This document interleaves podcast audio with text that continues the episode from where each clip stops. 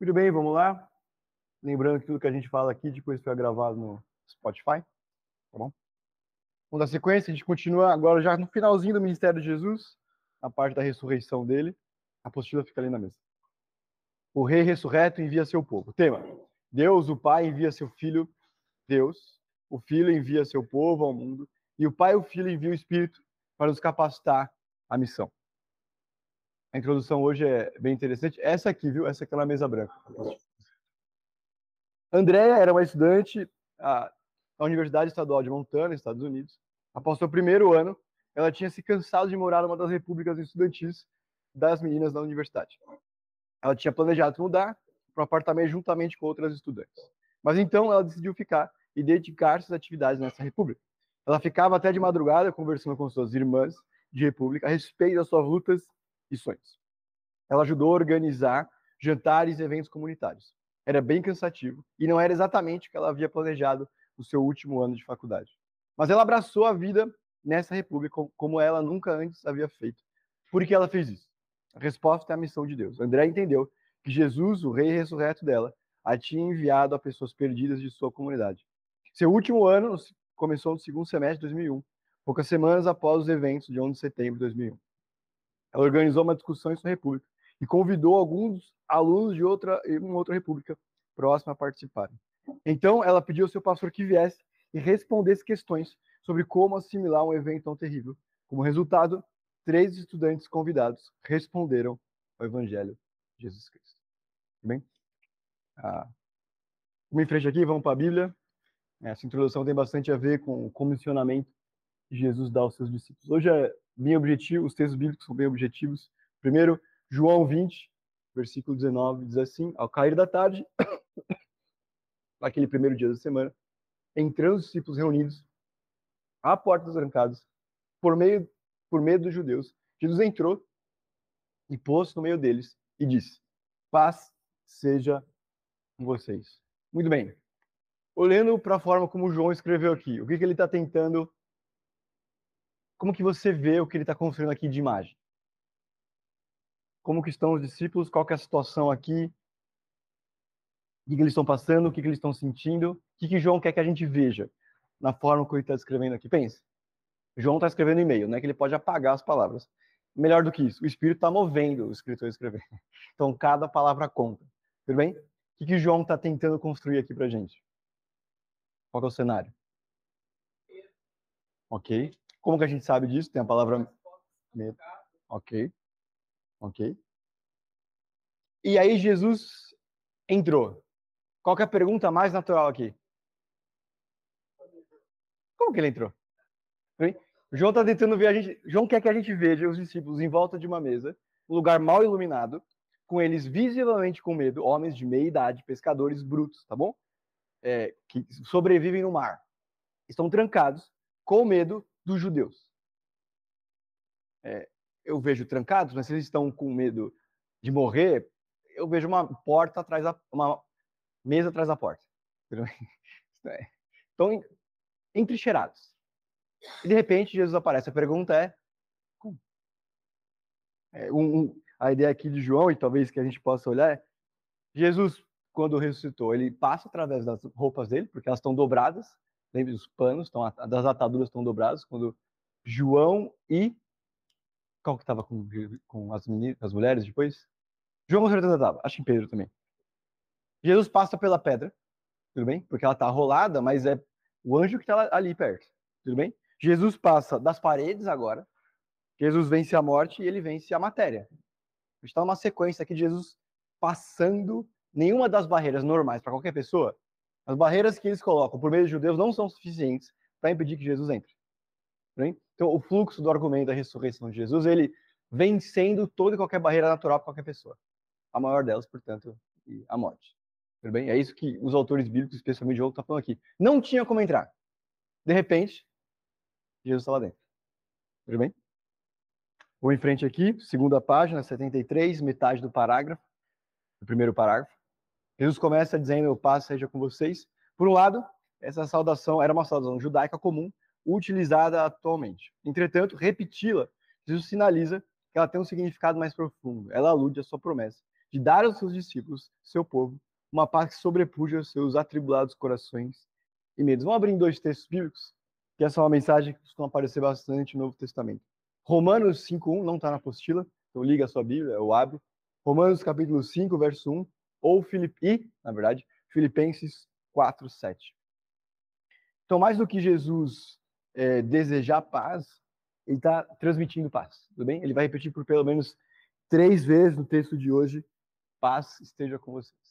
Porque ele quer que eles estejam em paz, porque eles estão com medo. Tudo bem? Ele está vendo eles com medo e fala, paz esteja com vocês. Eles continuam com medo, ele fala, paz esteja com vocês.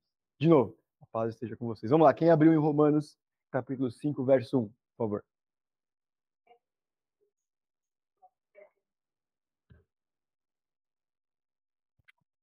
Muito bem, o próximo texto, Filipenses 4, 7.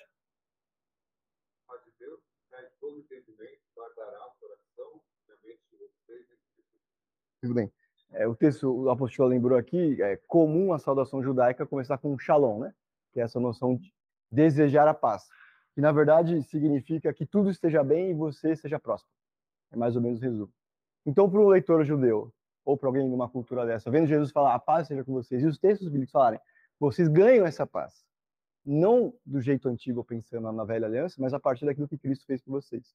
Bem, é isso que os dois textos. Vocês têm paz, porque agora vocês têm Jesus. E ele aqui está falando para os seus discípulos, tenham paz. Tudo bem?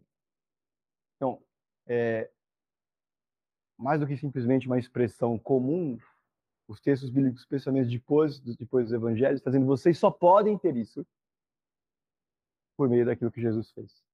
Tudo bem? Ah, depois das duas perguntas, que não são tão boas hoje, diz assim: a paz que Jesus prometeu está enraizada no Antigo Testamento, em que o termo hebraico shalom significa muito mais que a ausência de conflito.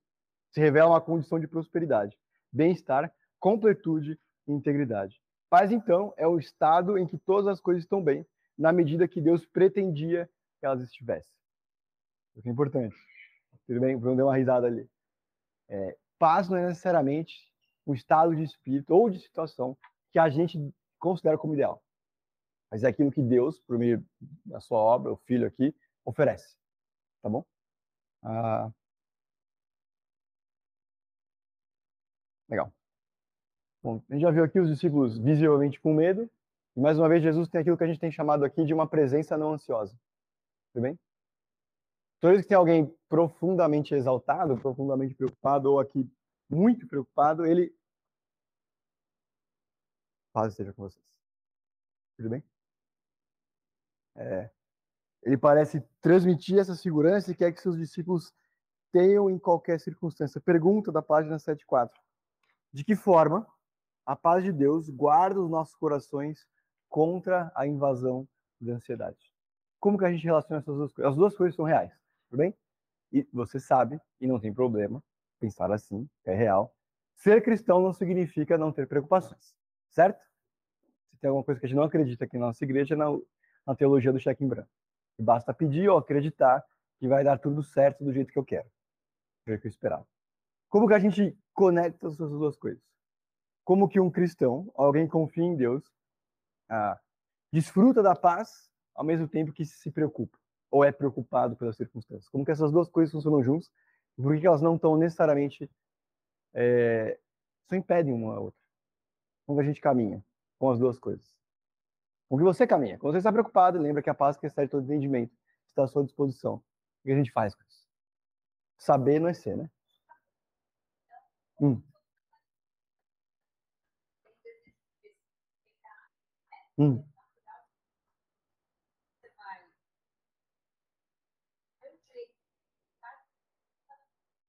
Uhum. É.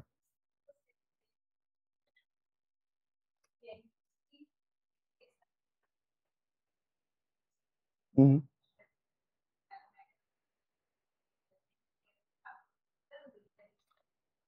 Hum. Depende de nós saber que a nossa ação que vai determinar se eu vou estar ou não. Tem coisas que não dependem. Você fazer uma reflexão que depende. Uhum. Você vai lá e faz. Uhum. E não depende Uhum. Eu acho que você entrega tudo. É o que você depende. E mesmo naquilo que eu teoricamente consigo administrar, é Deus que me capacita, né? É nesse aspecto. Então, é não desconectar as duas coisas, que é o que você está falando. Vai, Vinícius, continua, vai. Com você. É.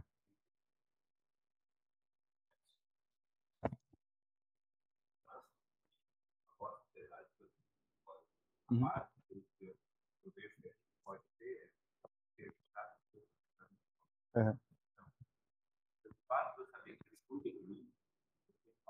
Uhum. É, ansiedade é um, um mal terrível. Uhum. Se a gente puder lidar lidar com a ansiedade é de fato entregar a Deus e saber. A melhor pessoa que poderia estar cuidando de alguma coisa para mim é Deus. Uhum. A palavra dele é assim, ele. Uhum. Então, isso era motivo de ter, ter paz e saber que Deus está cuidando. Uhum. Sim, sim. a gente mulher, trabalho, casa, são Hum. esposa, então, assim, tem um dia para cumprir. Sim. Se eu levantar sete horas, e eu tiver que sair de casa sete e meia, essa minha atitude vai me gerar várias áreas Uhum. o dia, e depende de mim acordar às seis e meia. Uhum. fazer tudo tranquilo, quando for sete e meia, pegar meu pai no consultório, chegar lá 20, que eu moro pertinho, 20 para as 8 eu tô no consultório, ainda tenho 20 minutos para chegar, ver se está tudo normal, de começar meu trabalho. Sim. O que depende de mim, eu tenho que fazer. Eu prefiro acordar com música às 8 e senhor, tira essa ansiedade do meu coração, porque 8 horas eu tenho que estar no consultório. Uhum. Não tem, né? Eu tô errada. Sim. Sim, sim, claro. Semana passada a gente passou por isso, no- é, de como os princípios bíblicos de- são de responsabilidade, né? A própria, o próprio evangelismo é essa questão da soberania e da responsabilidade, né? As duas coisas caminham juntos, mas é a partir daquele Deus capacita, porque é ele que acorda, ele capacita a trabalhar, ele que leva em segurança, que ele traz de volta. Legal, então a gente está falando aqui, quando as situações não são favoráveis, ou a gente está preocupado com elas, a gente precisa entender as nossas responsabilidades diante de Deus, para ser excelentes naquilo que ele espera da gente, sabendo que ele que controla e domina as circunstâncias. Que isso não significa que as situações deixarão de ser o que elas são, né? É. Jesus passou pelo deserto. Também. Os líderes do Antigo Testamento, quase todos eles, também. E não é de forma figurada. Né? E Deus estava com eles em todos esses lugares. É bastante significativo, significativo inclusive, que o tabernáculo está no deserto. Que é a demonstração da presença de Deus ali. Mais do que a me encontrem no final, eu estou no final do túnel, eu sou a luz no final do túnel, eu estou com vocês no meio disso tudo. Fisicamente, né? É, Eles carregam é, o tabernáculo com eles. É.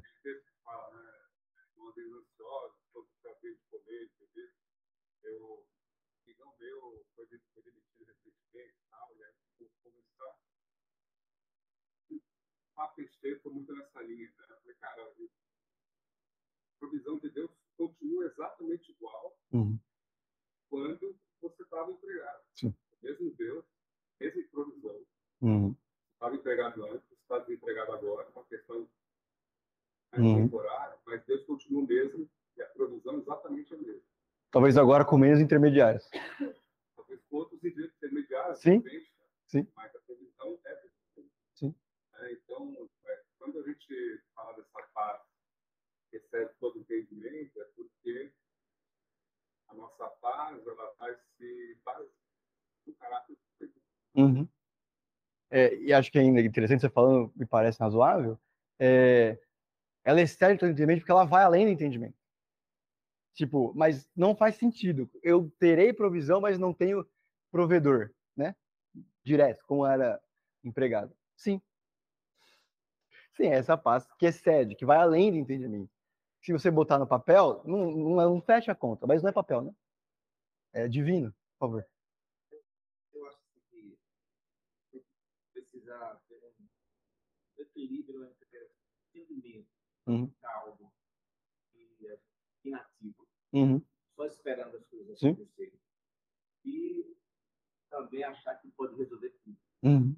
né? Deus, quando nos chamou, ele nos deu tarefas. Uhum. Ele chamou para administrar, co-administrar junto com ele. Ele quer que nós sejamos ativos Sim. e não passivos. É, e nós passamos Sim. alguma coisa.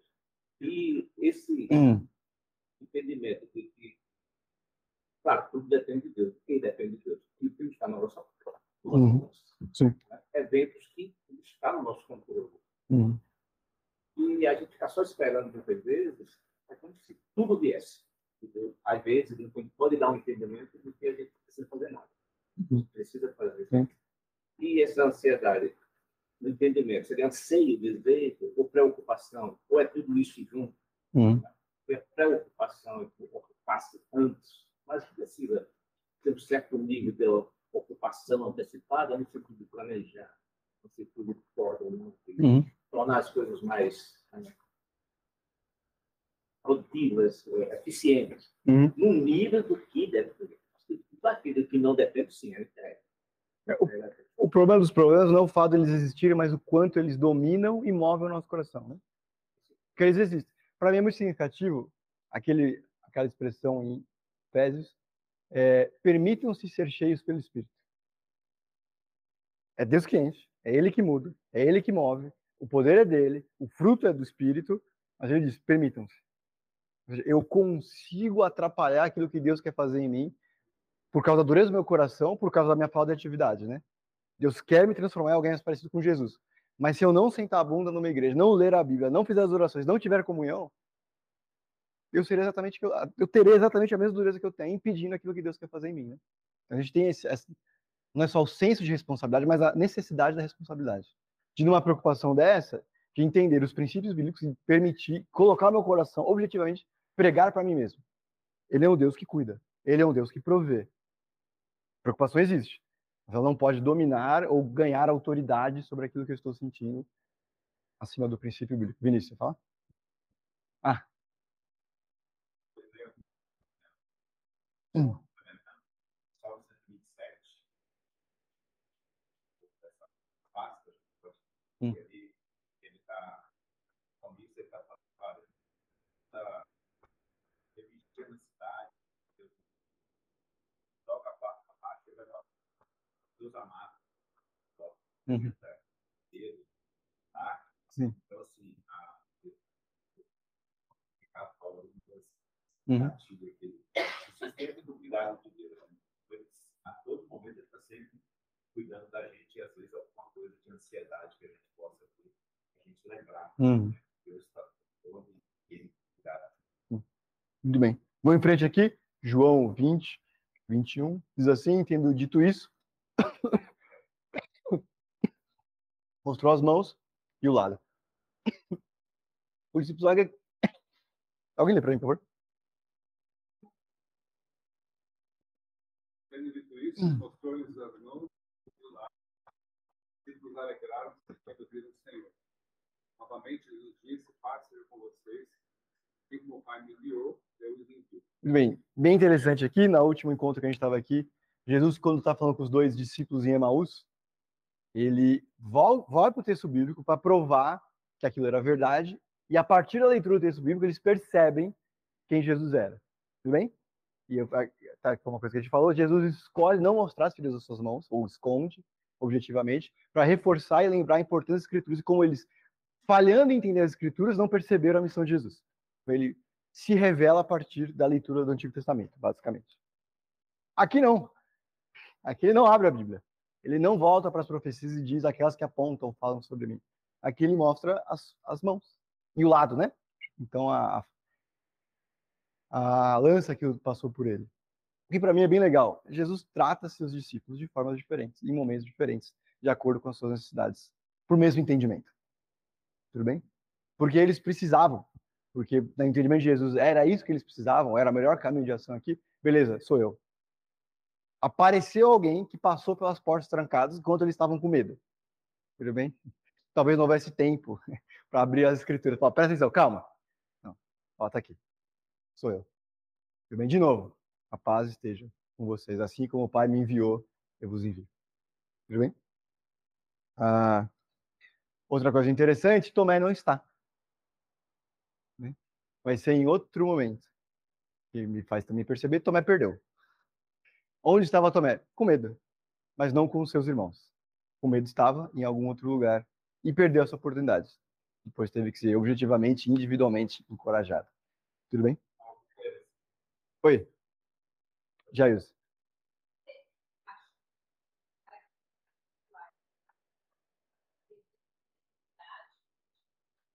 Uhum.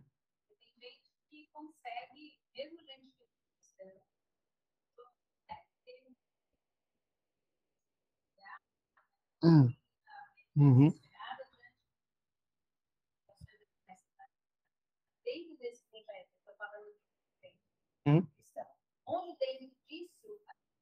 características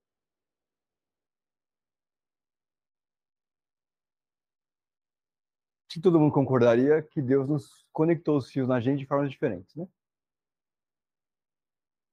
Alguns de nós lutam constantemente com a dúvida de sou salvo ou não. Por, porque tem isso. Alguns de nós são pessoas mais práticas, que diante das circunstâncias não é que não são ansiosos, mas porque estão tão preocupados em resolver as coisas, não se preocupam em se preocupar. Mais o meu caso. Não quer dizer que não seja ansioso, quer dizer que manifesta a sua individualidade, independência de Deus de outra forma. Como que a gente encaixa o fato de pessoas se preocuparem mais, ficarem mais ansiosas, aflitas, preocupadas e terem mais ou menos dificuldade em crer em Deus nas circunstâncias difíceis? É, Deus nos deu lutas diferentes, né? Nos deu vitórias diferentes. Tem pecados que eu lido que você não lida. Entende? Sim. A carne se manifesta também de formas diferentes entre nós. Né? É, Jonathan Edwards, um desses cristãos antigos, disse que a semente de todo pecado está em todo ser humano. É que a situação, as escolhas é, e onde cresceu faz que germine de forma diferente, né? Certamente, alguém que cresceu no lar sério e seguro, com um casamento exemplar, crescerá pensando que isso é um bom plano de Deus. E vai entender isso como bem. Se alguém que não teve isso, vai crescer tem, lutando com a ideia de por que, que eu vou querer isso se o que eu tive lá atrás e vi não foi bom. Né? Alguém que viu Deus provendo para os pais, por exemplo, a vida inteira uma situação completamente improvável, vai conseguir olhar para o sofrimento futuro quando outro falar, mas Deus sempre proveu para os meus pais. Eu os vi falando disso. À medida que alguém que enfrenta isso pela primeira vez mais para frente, vai ter essa luta. Também. Como que a gente entende isso? Mais ou menos como aquele, aquela passagem bem legal que a gente sempre volta aqui, em que Jesus disse para Pedro: quando você for velho, vão te levar para onde você não quer e você vai sofrer. E, pipipi. E aí Pedro, vendo João abraçado com Jesus, diz: Mas e ele, Senhor? E Jesus responde: O que tenho eu com você? O que eu tenho para você é para você, o que eu tenho para João é para João. Tudo bem? Lógico, Jesus é que está com Pedro, ele se conhece muito bem e dá uma resposta assim, de amigo com amigo. E assim, você já devia ter entendido isso. Mas o que ele está dizendo é: eu tenho caminhos diferentes para vocês. E vocês vão me encontrar em todos eles. E eu vou estar com vocês em todos eles. Talvez essa, talvez essa seja a principal mensagem para as pessoas que sofrem, né? Você não está sozinho. O mesmo Deus que te salvou está aqui com você agora, né? Ele, ele não foi a lugar nenhum e ele não vai a lugar nenhum. Não, o abraço dele não é mais apertado porque eu me esqueci dele. Hum.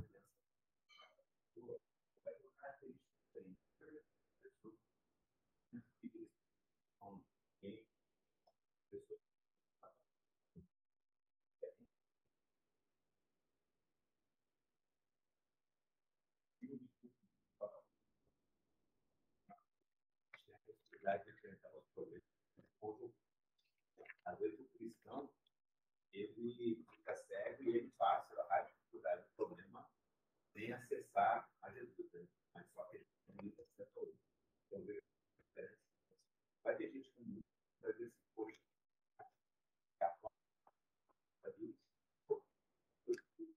é foi uma- característica diferente que ele estava colocando.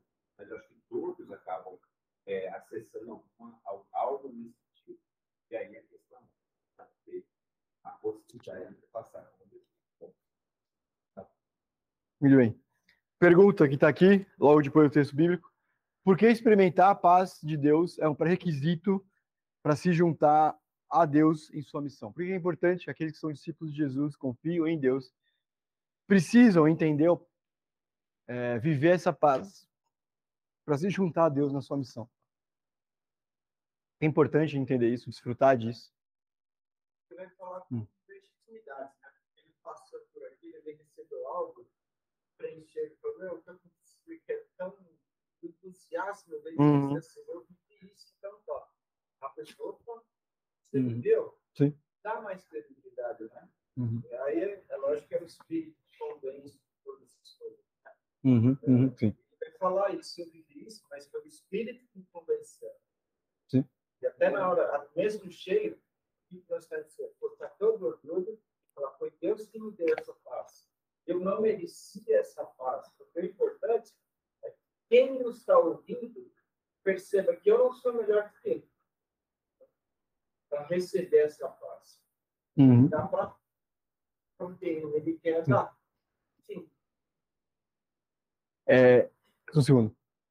Exemplo não faz teologia, teologia faz teologia. A paz de Deus é, teolo- é paz todo momento, mesmo que eu não experimente, mesmo que eu esteja sofrendo. Porém, dito isso, a mensagem, é ela ganha força, mas ela fica mais visível à medida que eu conto aquilo que eu passei. Que mesmo em meio a uma luta dolorosa, uma dificuldade, eu tive descanso. Eu, não todas as vezes, mas eventualmente também eu conseguia dormir bem, sabendo que Deus estava cuidando de mim. E quando a gente olha no olho e fala, eu tenho essa paz, mesmo passando por isso tudo. Por favor. Hum. Um contraponto com uma paz que era muito utilizada na época, era a paz romana, Uhum. que era a ausência de rebelião. Sim. Na história geral, a gente vê o período da Pax Romana, que era o seguinte, olha, eu não quero rebelião no meu domínio. Uhum. Mantenha tudo em paz. Uhum. Ou seja, não importa como esse povo vai estar se sentindo, eu só não quero rebelião. Uhum. É uma falsa paz.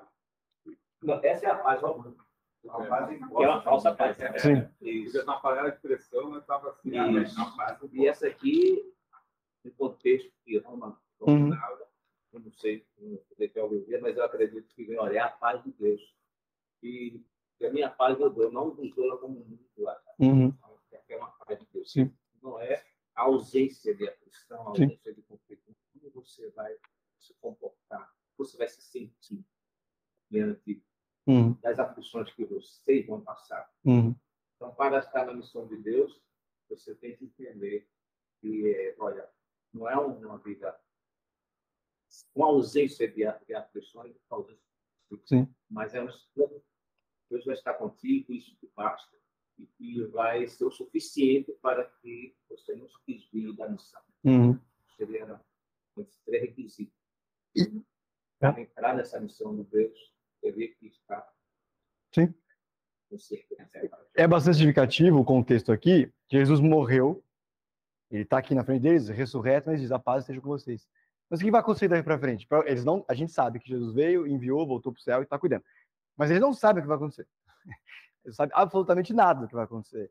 Eles estão em choque, porque Jesus tinha morrido e agora está na frente deles, com as feridas das mãos. Ele está dizendo: a paz esteja com vocês. Mas como que vai ser, Senhor? A paz esteja com vocês. Tudo bem, Vinícius? Sim. Uhum. Sim. Quando ele pega e fala que, olha, é, a poder de vocês vai me todo, a igreja, ali ela vai, Uhum. vai espalhar. Sim. Olha, situação. É, Veja onde eu estou, o que eu estou passando, o que eu passei. não, olha, Sim. eu sei que vai ter perseguição. Uhum. Eu estou enviando vocês bom impacto. Estou cuidando Uhum. Mais significativo ainda também é o fato que quem está lendo isso aqui pela primeira já está em primeira vez já está em outro contexto, né? Se a perseguição estava acontecendo, começando a acontecer com os discípulos, com os primeiros leitores já está estabelecido. Bem? Então eles estão vendo tanto os discípulos padecendo e Jesus oferecendo a paz, mas João escrevendo para eles, lembrando essa história, dizendo: Jesus, quando nos encontrou, disse: A paz esteja com vocês, eu vos envio. Tudo bem? Vou em frente aqui, página 75, segundo parágrafo. Ao longo do Evangelho de João, Jesus frequentemente referia-se a si mesmo como aquele enviado por Deus. Agora, em linha com esse envio, ele envia seus seguidores. Gary Bird, explica esse ato de Jesus em versos discípulos da seguinte maneira: Assim como Jesus era um representante especial, o agente de Deus no mundo, seus discípulos também se tornaram agentes de Jesus, operando no mundo e testemunhando sobre a realidade de Deus e a variedade, a veracidade, desculpa, das palavras de Jesus. É interessante que assim que Jesus aparece, tranquiliza na medida do possível, ele também já diz: vão. Tudo bem? Há um certo senso de urgência aqui. Tudo bem? Entenderam? Estou vivo, não morri, sou Deus, vão. E aí a pergunta é: qual que é a missão então que ele está dando? Está falando de missão aqui, missão, missão, eu envio vocês. Qual que é a missão então do cristão? Do cristão. Qual que é a missão? Ok. Vamos lá. Legal, Roberto. Uh, tem um autor que eu gosto bastante. Ele pensando na chamada grande comissão ali. Pode Uhum, sim, sim. Não. Como eu posso adorar Deus se eu só ficar cantando? Uhum. Uma forma que eu posso adorar é falar, posso né, a vida, da Uhum. ressurreição, e chegar lá. Sim. É a melhor coisa que eu posso fazer para o ser humano. Uhum. É, a missão, portanto, se o Roberto tá lembrando bem, aqui é falar de quem é o Messias, do que ele queria, do que ele veio fazer. Tudo bem? Tem um autor que eu gosto bastante, apesar de ele escrever de forma confusa, às vezes, ele, lembrando da última, da última, da grande comissão, ele costuma dizer que tem a, a gente cai na grande omissão. Que a gente lembra que Jesus mandou falar dele. A gente esquece que ele também disse que a gente deve ensinar as pessoas a guardar, a obedecer como é, aquilo que ele está dizendo. Diz assim: o último comando que Jesus deu à igreja antes de ascender aos céus foi a grande comissão, o chamado para os cristãos fazerem discípulos de todas as nações. Mas os cristãos responderam fazendo cristãos e não discípulos. Essa tem sido a grande omissão da igreja. O Novo Testamento é o livro sobre discípulos, por discípulos e para discípulos de Jesus Cristo. Não podemos ser cristãos sem ser discípulos. E não podemos nos chamar de cristãos sem aplicar a compreensão da vida no reino de Deus a todos os aspectos da vida terrena. Jesus nos disse, como discípulos, para fazer discípulos e não convertidos ao cristianismo, nem alguma regra de fé e prática. O que ele está dizendo aqui, e eu acho bem interessante, mais do que simplesmente dizer para as pessoas quem Jesus é e descansar sabendo, falei, ele já sabe, são cristãos, vamos para o próximo, é como a gente vive esse negócio de ser discípulo de Jesus. E aqui ele faz uma diferenciação que é didática, que não é bíblica, tá bom? Mas está falando que o objetivo é que as pessoas vivam como aprendizes, que é o que discípulo significa, tá bom? É, que as pessoas, entendendo o que, elas vão para o como. Que parte da mensagem é quem? O que, o que aconteceu, para quê? A segunda parte da, da missão é como. Ensinando-os a obedecer, a guardar, se você quiser, no entendimento veterotestamentário, envolve obediência. Tudo bem? Que é a expressão que está ali. Para um judeu médio, ele fala, ah, tá. Não é só informar é ensinar a fazer. Esse aqui é o ponto dele. Tudo bem? É, gosto bastante dessa ideia. Fala. Hum.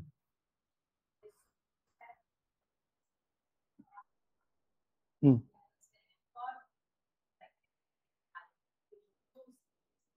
Uhum. É uma forma de você anunciar. Sim.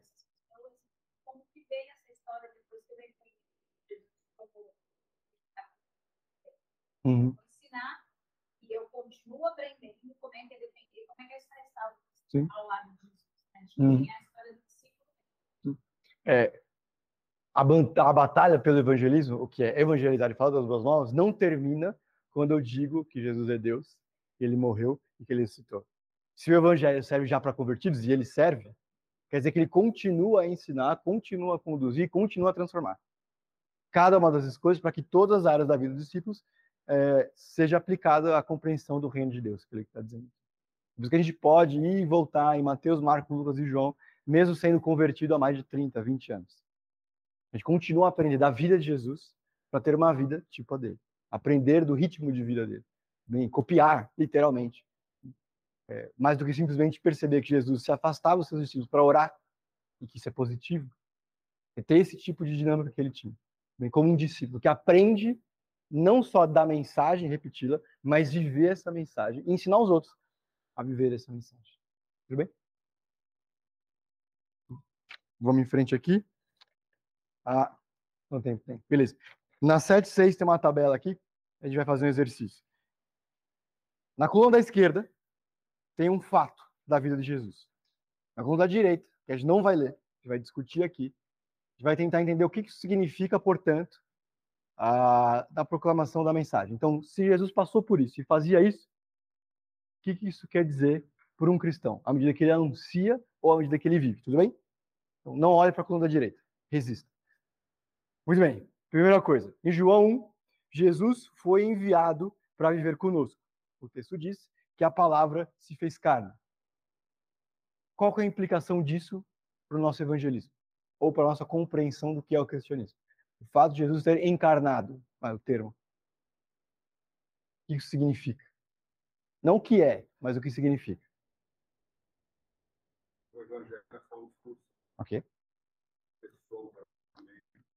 Ok. Está ali no meio, fisicamente.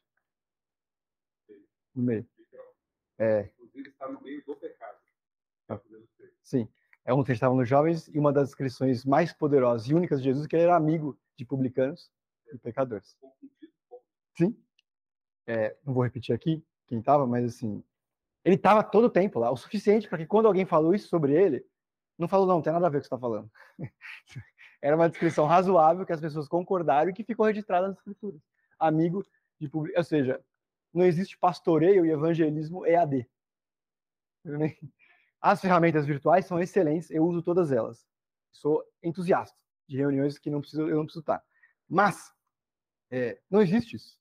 Jesus estando no céu, num lugar que não havia tempo nem pecado, ele faz a escolha, o objetivo de estar no meio das suas criaturas rebeldes.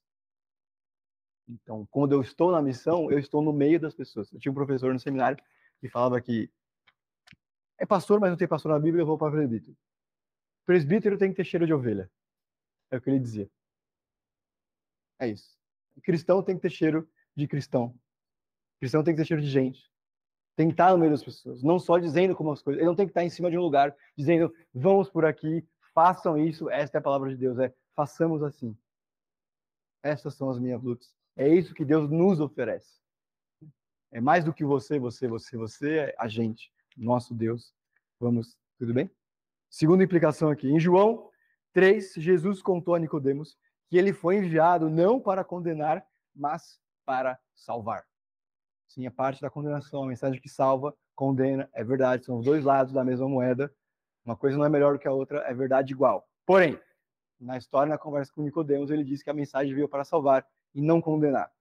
Quais são os impactos disso para nossa, para nosso evangelismo, para a nossa missão, para os nossos relacionamentos? Ok? Ok? É, às vezes a gente está muito preocupado em dizer como as coisas erradas estão erradas e como as coisas não deveriam ser feitas. Mas o primeiro passo talvez seja dizer quão bom Deus é, o que ele fez por mim e por você, e que ele quer fazer por qualquer pessoa. Talvez melhor do que destruir aquilo que é ruim é começar construindo o que é bom. Tudo bem? Próximo aqui, em João 4, Jesus esclareceu onde e como Deus pode ser adorado. Numa conversa com alguém de cultura estrangeira e não acima de qualquer suspeita. Estamos lembrando aqui da mulher do poço. Tudo bem? Como que essa conversa em que Jesus ensina uma pessoa que não é judia, de berço, vamos chamar assim, ele tem esse diálogo, você lembra dessa história, que isso, como que isso nos direciona. Quando ele ensinar sobre a forma correta de adorar, sobre ele conversar com essa mulher. Vamos lá.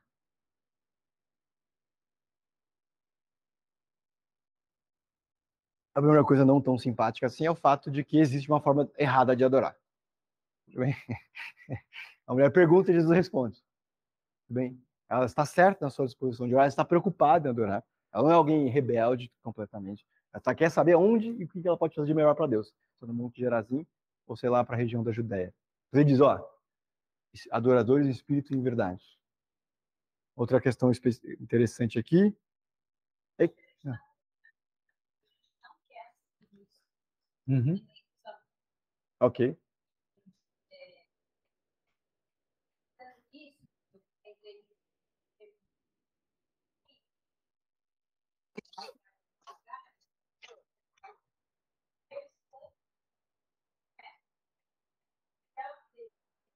Hum. Uhum.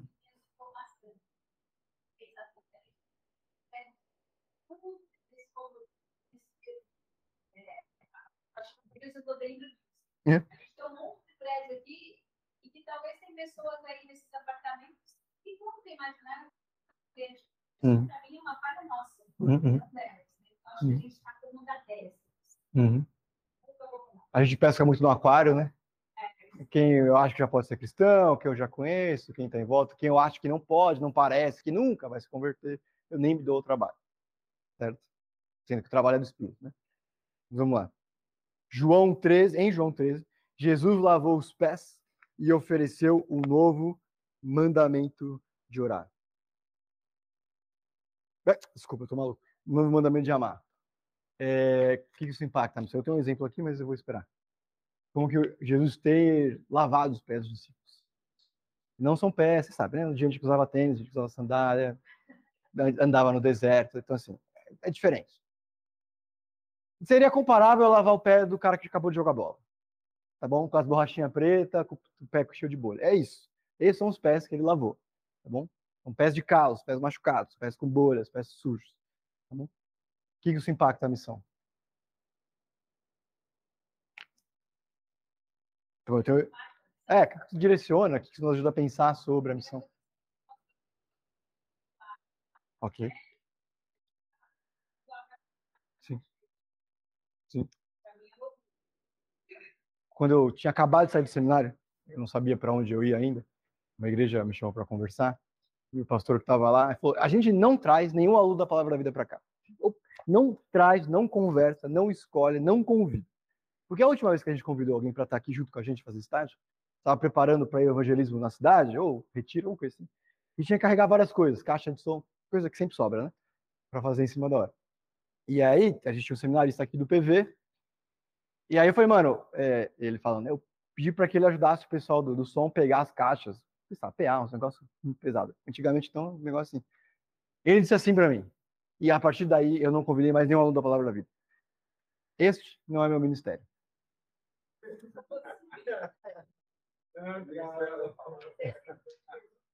Entendeu? Talvez este meu colega pastor não estivesse 100% correto na sua decisão de não convidar um aluno, qualquer aluno da Palavra da Vida para fazer estágio lá. Beleza, nem todos são iguais, é verdade também. Tudo isso é verdade. Mas eu também concordo com ele em partes, assim, algumas percepções de quem morou lá quatro anos. É, a gente, porque esse nome é o dom, porque essa é a minha área de atividade, porque eu normalmente sirvo de tal forma, porque eu sou diácono, porque eu sou presbítero, porque eu sou líder, porque eu não estou aí para as outras necessidades. Porque essa não é a minha área normal de atuação, eu não me envolvo. Porque eu sou mais ou melhor capacitado para fazer tal coisa, porque aparece tal coisa que é menor, ou parece menor, que qualquer um poderia fazer, eu prefiro não, prefiro deixar para os outros. E quando a gente vê que o Mestre, o Senhor Jesus, que veio de um lugar que não fazendo caso da vergonha, para usar a expressão de Hebreus, morando no lugar que não tinha pecado, que é pleno, que é puro, decidiu vir habitar com seus pecadores, lavou os pés deles. Assim, é um exagero Jesus lavar os pés. Tudo bem? Muito mais significativo. O importante ele sair dos céus, encarnar e crescer. Mas porque ele é redundante e gosta de ensinar óbvio, para que a gente entenda, que a gente tem dificuldade de entender os princípios, ele lava o pé. Para que não haja dúvida. Que não há missão menor. De que os seus discípulos, na sua missão, não têm direito de achar que não podem fazer alguma coisa. Porque isso não é o dom deles.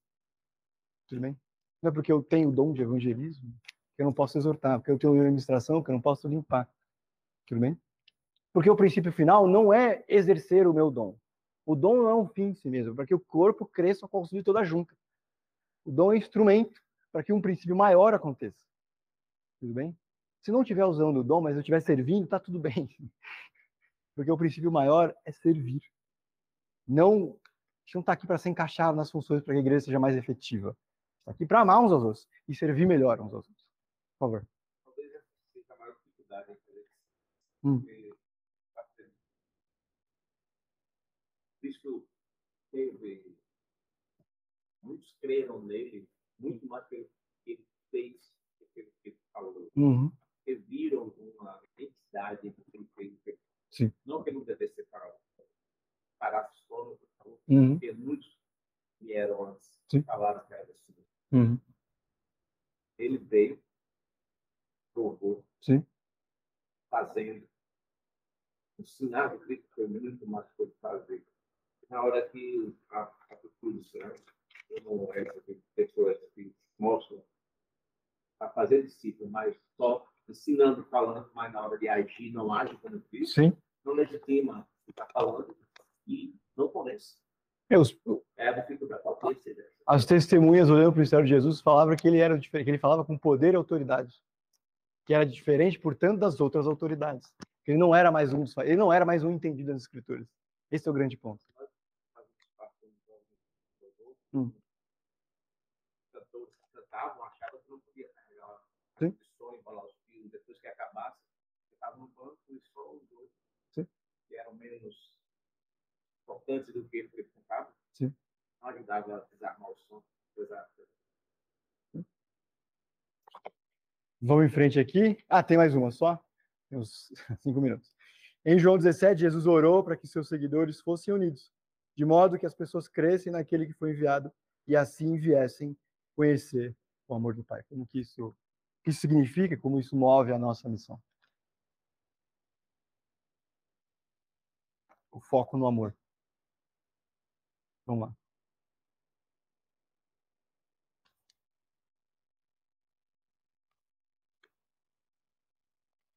se nós somos os maiores, não talvez não sejamos os melhores, mas somos aqueles que Deus deixou como representantes de quem Ele é. As pessoas precisam olhar para a forma como nós nos relacionamos, como nós falamos uns dos outros, inclusive na ausência de alguém, ser marcado por amor. Nisso,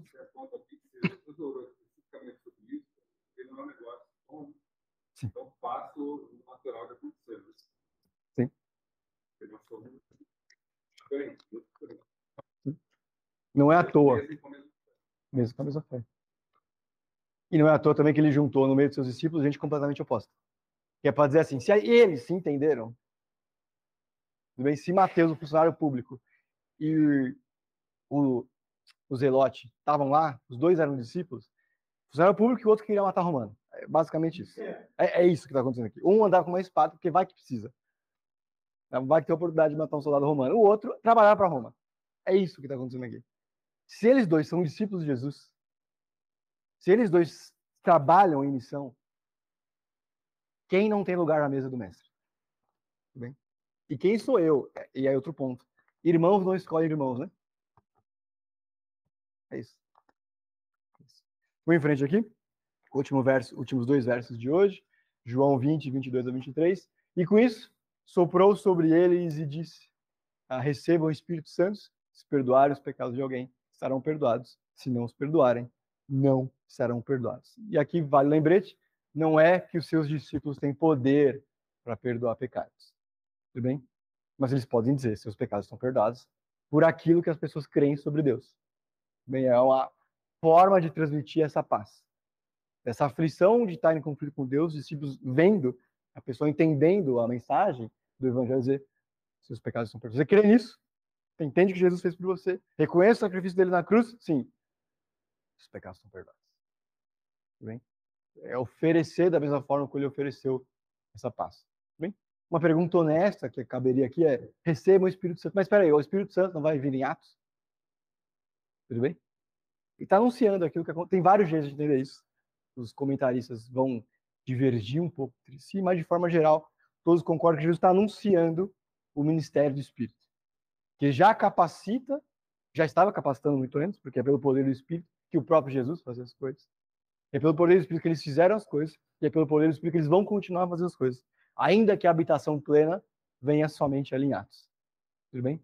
Então, é é uma forma de Jesus dizer aquilo que ia acontecer, mas, sobretudo, também explicar o que já estava acontecendo. Então, vira aí para a página 7 e 8. É o que a gente já falou aqui, segundo parágrafo. Quando você está em missão de Deus, você tem autoridade para dizer a alguém: seus pecados estão perdoados se você se arrepende e crê em Jesus. Semelhantemente, Você pode, deve informar as pessoas que elas permanecem em seus pecados quando não se arrependem e não creem nas boas novas. O foco está na proclamação do perdão ou no anúncio de que o perdão não foi concedido. Isso baseado na reação de quem ouve o Evangelho de Jesus, se crê ou não. Tudo bem? Então a gente, por comissionamento de Jesus, pode dizer para a pessoa: não está tudo bem com Deus. Melhor é, ou tão importante quanto anunciar o Evangelho é anunciar o conflito. De não dar falsa esperança para as pessoas, ou falso, vai dar tudo certo. Todos somos filhos de Deus. Não. Tem vários jeitos de dizer que Deus se importa. Que Deus cuida, inclusive, de qualquer pessoa. Que ele manda chuva sobre justos e injustos. E que isso é demonstração do amor dele para qualquer pessoa. Isso não quer dizer que ele salva qualquer um, inclusive aqueles que o rejeitam ou desconhecem. Tudo bem? Eu queria encerrar aqui só com a última citação de um bom livro que está de graça, que é do Tim Keller, que é bastante sobre a missão, é sobre como alcançar o Ocidente, How to Reach the West. Okay? Diz assim, todo esse projeto, evangelismo, a missão, assume que os cristãos saberão, primeiro, o suficiente sobre a Bíblia e a sua fé para se envolver em conversas uns com os outros. Mas também, segundo, assume que os crentes têm muitos relacionamentos com não cristãos. Ah, que a média, que, ah, que o cristão, em média, o cristão está próximo de não cristãos. Quando esse não for o caso, o primeiro e mais importante passo é concentrar em construir relacionamentos pessoais com não cristãos, fazendo amizade e amando-os já que cada vez mais, já que é cada vez mais improvável de qualquer não cristão ir à igreja por conta própria. Bem? Quantos não cristãos você conhece que um belo dia, uma terça-feira, disse: Eu preciso ir na igreja? Não dá nem para reconhecer a igreja direito mais. Tudo bem? O que é, o que não é. Tem igrejas que são em hotéis, então é impossível você saber que existe. Não tem problema sem hotel. Mas, assim, é, tem os seus fatores da modernidade mais difíceis. É... Parte da missão é a mesma missão de Jesus, encarnar estar no meio, fazer questão, abrir portas, as próprias portas, e eventualmente, intencionalmente, tentar abrir as outras portas. De estar, investir tempo, de objetivamente estar com essas pessoas, conversar com as pessoas, mais ou menos como a menina do começo da história, da introdução de hoje. Tudo bem? Que tinha uma escolha de fazer o que era melhor, em vários sentidos, para paz de espírito, para o desempenho escolar dela, com certeza. Quem morou numa república sabe disso. Quem morou no seminário sabe disso, que era tipo uma república. Era melhor morar sozinho para algumas coisas. É, mas diante disso fez uma escolha de missão.